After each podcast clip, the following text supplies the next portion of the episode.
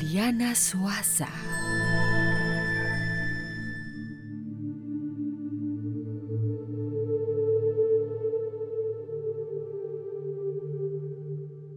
Hoy nos rige el número uno.